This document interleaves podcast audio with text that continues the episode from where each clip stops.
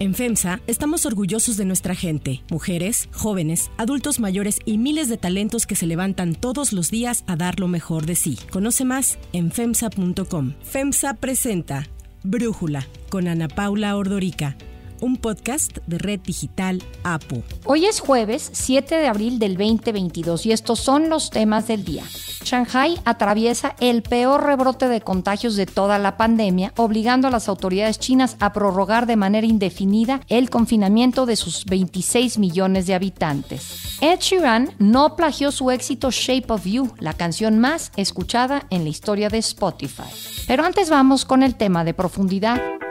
¿Qué no saben los ministros, porque son seres de otro mundo, de que esa reforma se aprobó con sobornos, puede más el poder de las empresas y que no me vengan a mí de que la ley es la ley. Esto le dijo Andrés Manuel López Obrador a los ministros de la Suprema Corte de Justicia ayer en su mañanera ante la discusión tan importante que ocurrirá el día de hoy sobre la ley de la industria eléctrica, la LIE. La discusión llegó a la Corte cuando ante los cambios a la ley que aprobó el legislativo en marzo del 2021, 48 senadores, la COFESE y el gobierno de Colima presentaron acciones de inconstitucionalidad.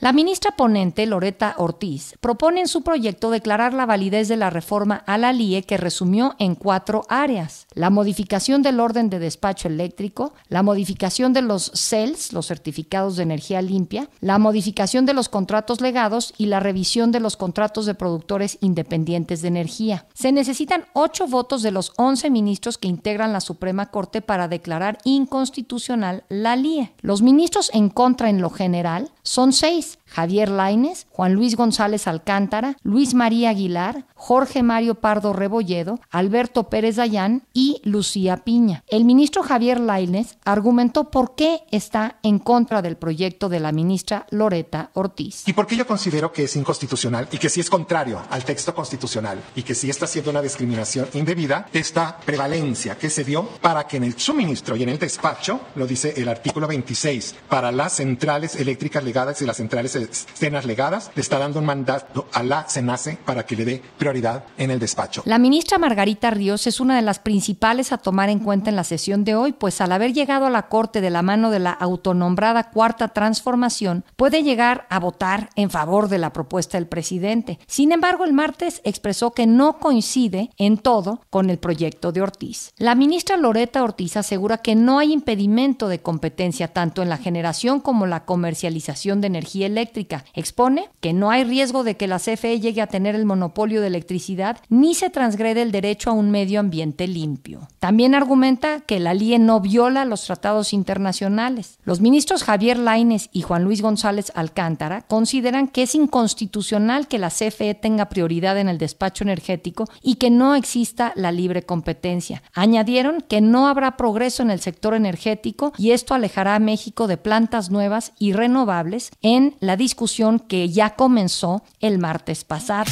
El análisis. Para profundizar más en el tema y entender los distintos escenarios de la discusión de hoy, le agradezco a Rosanetti Barrios, analista independiente del sector energético, platicar con nosotros. Rosanetti, hoy es un día muy importante, podríamos decir que es el día de Platícanos qué es lo que está a debate en la Corte. Claro, pues mira, efectivamente es el día de porque hay dos definiciones, quizás en una más clara que la otra, pero al final hay dos definiciones. Tiene que ver con la discusión, sin duda, de la Corte, pero también con algunas definiciones que se esperan en el Congreso. Hablemos de la Corte. La Corte inició la discusión de este tema. No quiero dejar de destacar que de una manera bastante sorpresiva, de pronto la Corte decide sacar del cajón esa um, acción de inconstitucionalidad que se promovió desde el Congreso cuando se aprobó la ley eléctrica el año pasado. Bueno, pues decidieron que era un buen momento para discutirlo, porque no, aun cuando esté en el Congreso a posible cambio constitucional. Y una de las ministras presenta un proyecto de discusión del Pleno y ese proyecto, digamos, lo voy a poner así, le da la razón a la existencia de la ley eléctrica que se modificó el año pasado. Es decir, en el proyecto de la ministra ponente, la ley eléctrica cumple con la Constitución. Arrancó la discusión realmente en un solo punto, en los puntos generales. Se observaron realmente seis votos, lo voy a poner así, en contra de la posición de la ministra y solamente cuatro apoyándola. Quedó la discusión entonces pendiente, así es, para el jueves, para que ver finalmente cómo va a quedar esta posición. Si la van a declarar, lo pongo así, válida constitucionalmente o no. Aquí hay un tema muy particular porque para declararla válida o no se requieren ocho votos a favor. ¿Por qué se requieren más votos para, digamos, tumbar esta LIE? ¿Por qué se requieren ocho de los once ministros y no una mayoría simple? Claro, mira, creo que aquí hay, algo que entender, que cuesta mucho trabajo porque no es intuitivo efectivamente. Se requieren ocho votos del Pleno para declarar a la ley en principio inconstitucional o bien constitucional. Es decir, si la ministra ponente consiguiera ella otros siete votos que la acompañaran para tener en su propuesta ocho votos, entonces estaría declarando que la ley es perfectamente constitucional. Como parece que nadie va a alcanzar ocho votos, ninguno de los dos extremos, entonces vamos a caer en un espacio, digamos, donde lo que se decide es, bueno, la ley se puede activar, pero Ojo, como yo no estoy, yo corte, no estuve los ocho votos para decir sí, es perfectamente constitucional, entonces se detona la ley, pero está sujeta a posteriores amparos, ¿ok? Entonces, con cuatro votos, pensamos que la votación de mañana queda así, como quedó en el primer punto, seis a cuatro. No se obtuvieron los ocho votos entonces en ninguno de los dos extremos y eso implica adelante con la ley eléctrica, pero, pero cualquiera puede ampararse. Y entonces en esos futuros amparos, eventuales, yo diría casi seguros, futuros amparos, los argumentos que los jueces hayan esgrimido a, vamos a decir, en contra del proyecto de la ministra, seguramente van a ser recogidos por todos los abogados que interpongan los amparos y tendrán que ser considerados por los tribunales en su momento, ¿ok? Entonces, si no se tienen ocho votos ni a favor ni en contra, la ley sí se activa, lo cual, lo cual es una mala señal, es una señal de incertidumbre, pero no acaba con la posibilidad de los amparos. Solo es si logra ocho votos la ministra Loreta Ortiz,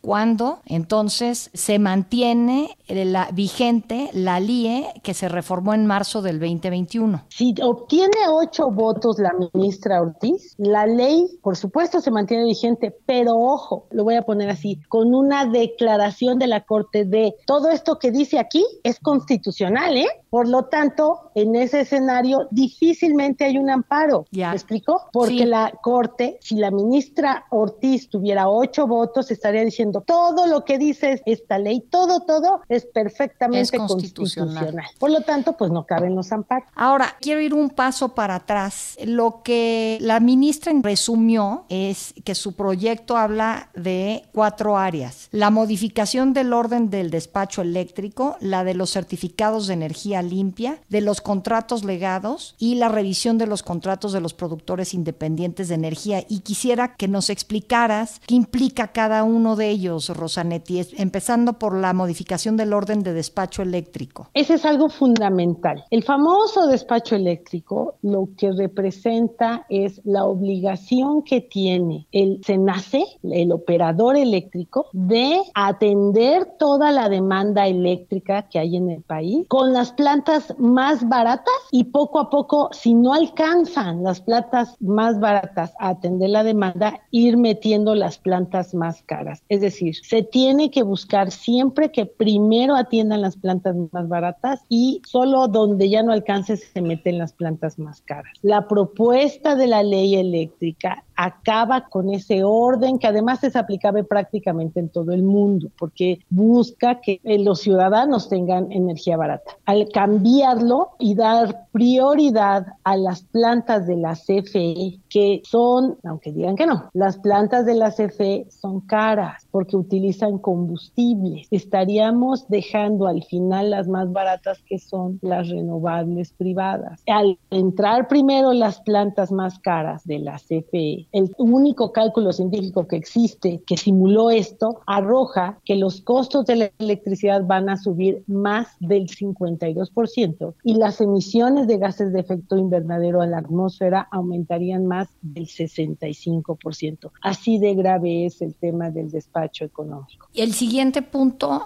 que estarán discutiendo el día de hoy es la modificación de los contratos de certificados de energía limpia, de los CELS. ¿Qué significa Rosanetti? Claro, mira, el certificado, lo voy a poner así, un vale que tiene un valor monetario que se otorgó durante el sexenio anterior cuando se hicieron subastas de energía. ¿Qué es eso de las subastas? Resulta que hay una parte de la CFE que es la que nos vende la electricidad a todos los hogares, que es CFE Suministro Básico. CFE Suministro Básico está obligado por la ley eléctrica anterior a hacer concursos para comprar la energía más barata y renovable. En esos concursos, para que fuera más atractivo, para llamar a más inversiones en energía renovable, se le incluyó, digamos, al ganador este bono a que me refiero que se llama certificado de energía limpia, los CES. A la CFE, en sus plantas más antiguas, por ejemplo, las hidroeléctricas, no se le dieron certificados de energía limpia.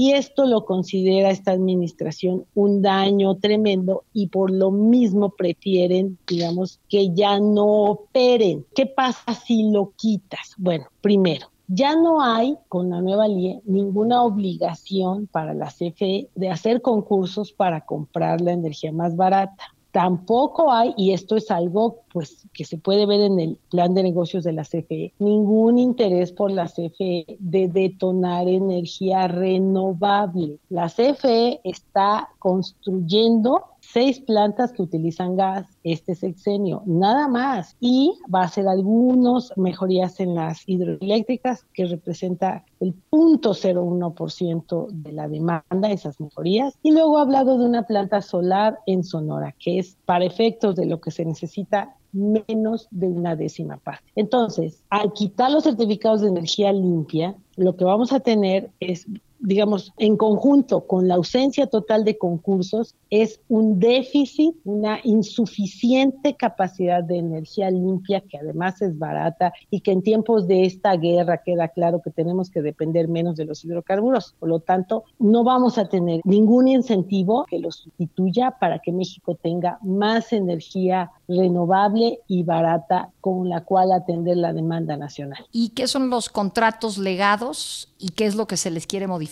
Buen punto. Los contratos legados son contratos que, digamos, mediante los cuales se construyeron plantas que generan electricidad, casi todo es a gas natural, durante el periodo previo a el sexenio anterior, es decir, bajo un régimen que no fue el de la reforma 2013, sino el anterior. Cuando se tenían esos contratos, se desarrollaron en un escenario muy distinto, sin mercado, tenías tú que darle como una garantía de recuperación a esas plantas. Entonces, esos contratos tienen, digamos, la característica que les tienes que hacer un pago fijo, aunque a veces la planta no opere porque hay ya afortunadamente plantas que generan energía más barata a veces que esos contratos legados. Entonces CFE se queja porque dice yo tengo que pagar aunque no la use. La explicación es la siguiente, esos contratos funcionan como una póliza de seguro. Tú tienes asegurado que ahí tienes energía suficientemente barata de repente encuentras energía más barata, ¿ok?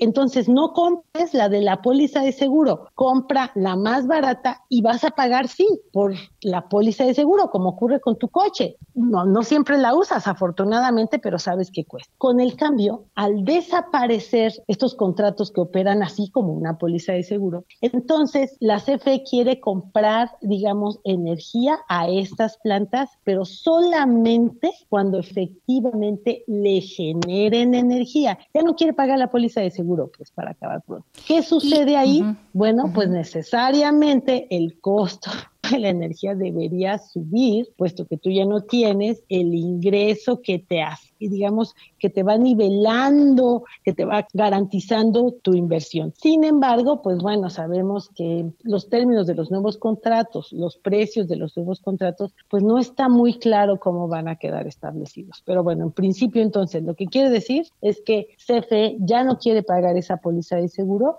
quiere pagar la energía sí solamente cuando efectivamente la entreguen y pues es probable que esa energía sea más cara. Por último, la revisión de los contratos de productores independientes de energía. ¿Qué significa eso? Claro, a ver, también es un contrato legado. Toda la explicación que te acabo de dar de la póliza de seguro corresponde a los contratos de los productores independientes de energía. ¿Cuáles son los legados? Las sociedades de autoabastecimiento. Todas esas plantas sobre las cuales el presidente se ha quejado mucho porque dice que están subsidiadas, que son las, ya sabes, estas marcas que dice durante todas las mañanas. Esos son los contratos legados y el presidente dice, o más bien lo que la nueva ley estaría permitiendo es que las condiciones que tienen hoy esas plantas pues simplemente se den por terminadas y ahora les apliquen unas nuevas condiciones. No está muy claro cuáles son esas nuevas condiciones y si por lo tanto van a producir o no daños a las inversiones hechas por los privados. Lo que sí te puedo decir con toda seguridad, digamos, de qué es lo que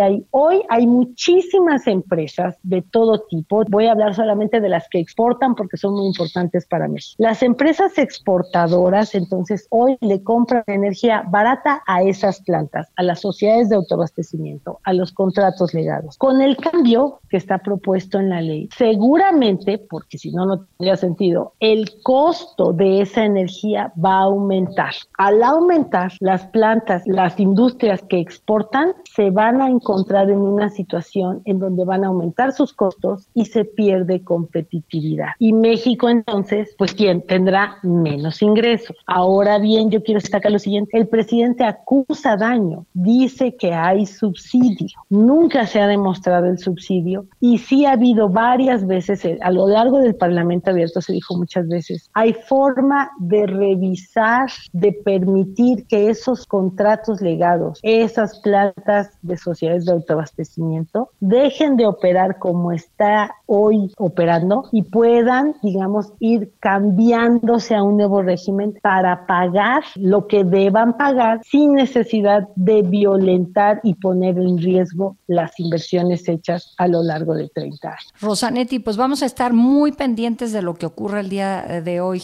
en la Suprema Corte. Muchísimas gracias por darnos esta explicación tan puntual. Si te gusta escuchar Brújula, te invitamos a que te suscribas en tu aplicación favorita o que descargues la aplicación Apo Digital. Es totalmente gratis y si te suscribes será más fácil para ti escucharnos. Además, nos puedes dejar un comentario o calificar el podcast para que sigamos creciendo y mejorando para ti. Hay otras noticias para tomar en cuenta. 1. Confinamiento.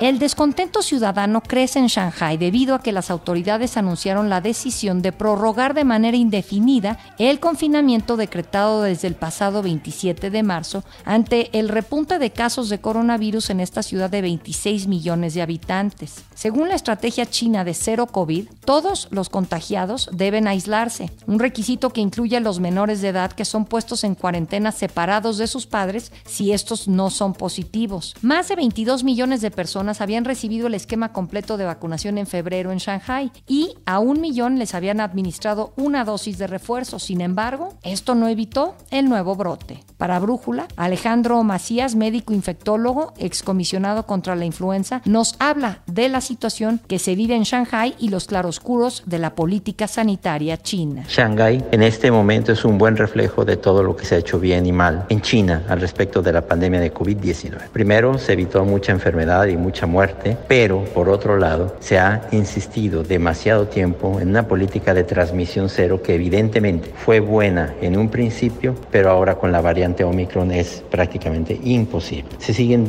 habiendo muchas infecciones, en los días recientes ya se infectaron oficialmente más de 10.000 personas por día y muestra que esa política de transmisión cero ya es imposible de mantener. Y lo que está ocasionando también es que la gente caiga en desesperación, empiezan a faltar los insumos más elementales y el gobierno sigue apostando por esa política que ya en este momento evidentemente es imposible. ¿Qué se podría hacer ya en una situación como esta? Porque además es posible que esto que está ocurriendo ocurra en buena parte de China. Recordemos que casi nadie se había infectado en China hasta estos momentos. Y no tienen una buena tasa de vacunación, particularmente de la gente de edad avanzada. De manera que tendría que apostarse ya en este momento por incrementar rápidamente la vacunación de todos los adultos mayores de 60 años, poner a punto los hospitales, hacer hospitales de corta estancia para oxigenar a la gente que así lo necesite, tratar de conseguir medicamentos antivirales para darlos tempranamente y, insisto, no apostar por esa política de transmisión cero que ya en este momento es imposible.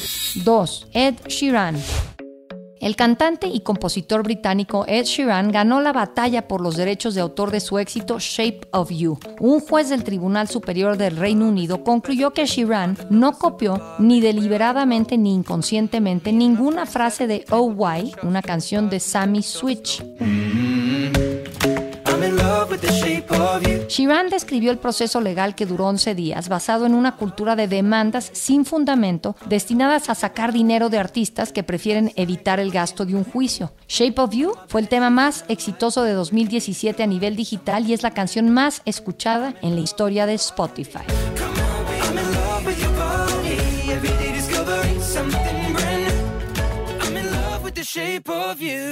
Yo soy Ana Paula Ordorica. Brújula lo produce Balseba Feitelson. En la redacción, Airam Narváez. En la coordinación y redacción, Christopher Chimal. Y en la edición, Omar Lozano. Los esperamos mañana con la información más importante del día. Oxo, Farmacias ISA, Cruz Verde, Oxo Gas, Coca-Cola FEMSA, Invera, Torrey y PTM son algunas de las muchas empresas que crean más de 245 mil empleos tan solo en México y generan valor como parte de FEMSA. FEMSA presentó Brújula con Ana Paula Ordorica, un podcast de Red Digital APO.